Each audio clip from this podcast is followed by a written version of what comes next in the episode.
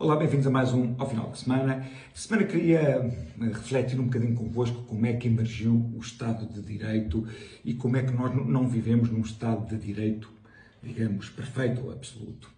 Depois queria falar também um bocadinho acerca da TAP e do PS. Pois bem, pensa-se que antes de existir um conjunto de regras, quando nós vivíamos na incerteza, que o homem vivia uma vida que é solitária, pobre, sórdida, brutal e curta. Estas são as palavras do Hobbes, não são minhas no Leviatã. E pronto, e depois surgiu uma autoridade, vão surgindo um conjunto de regras e, a partir daí, a civilização pode-se desenvolver. Pois bem, por cá a civilização desenvolve-se, mas não completamente. Por exemplo, Manuel Pizarro, que, tinha, que, ou que tem uma empresa ligada ao setor da saúde, ou Pedro Nuno Santos, que Uh, tem uma empresa com o pai que fez negócios com o Estado, a lei é muito clara em relação a isso. A lei uh, diz que esse tipo de comportamentos implica perda de mandato.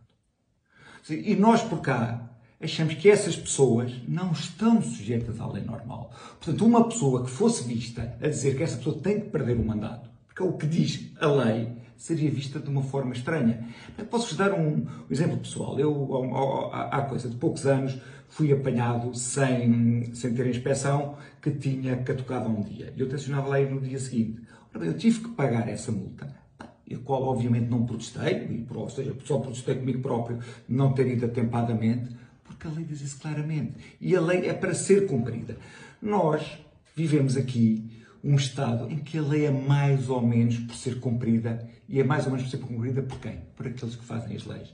Quando nós vemos as velocidades dos carros dos ministros, quando, uh, quando nós vemos António Costa dizer a coisa mais arrepiante que se pode dizer em termos de, de Estado de Direito, que é vai haver confinamento, diga à Constituição o que disser. Portanto, a pessoa dizer, eu estou nas tintas para a lei, eu é que mando. Portanto, isso não é uma postura saudável. Portanto, um Estado civilizado é um Estado onde há leis, é um Estado onde as pessoas respondem perante as leis, não é um Estado da discricionariedade, que é esta lei apetece-me, esta lei não me apetece. Ou seja, se as leis estão erradas, se as leis têm que evoluir, que se mudem. Agora, esta uh, prepotência do PS, esse desprezo, tipo, o Estado somos nós, nós fazemos aquilo que nos bem apetece, epá, é péssima em tipo, em termos de Estado de Direito, pá, ainda nos envergonha mais se pensarmos que temos um Presidente da República que é professor de Direito Constitucional. Okay? Isso é um dos aspectos que eu tinha para falar convosco. O segundo aspecto que eu tenho para falar convosco é acerca da TAP. Portanto, nós conhecemos a história, que foi António Costa perdeu as eleições, fez, fez um, portanto, eh, um alargamento à extrema-esquerda e teve, teve, que apanhar aquilo que seriam bastiões de esquerda, pôs o melhor amigo que depois foi para administrador da TAP. Portanto, tudo que era o processo normal, que é o Estado libertar-se das empresas que estão, portanto, em mercados competitivos, foi feito ao contrário. E o que é que nós agora estamos a discutir neste momento? Estamos a discutir neste momento se a TAP deve ter BMWs, se deve ter Peugeots ou se deve ter Dacias.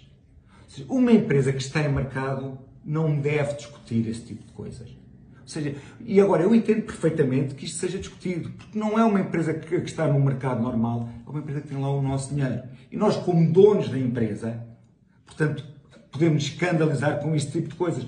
Só que uma empresa deve ser gerida com racionalidade económica e não deve ser gerida, digamos, com os ânimos, com o saber-estar do, do, do nosso povo em geral. Portanto, o que aconteceu esta semana prova a exaustão que foi uma má decisão ter revertido a, a, a, participação do Estado, que nada disso fazia sentido. Eu antes de vir gravar eh, isto, havia uma notícia que ainda me, que me deixou mais arrepiado, que é, portanto, a TAP reverteu a decisão que tinha de ter encomendado os, os BMWs.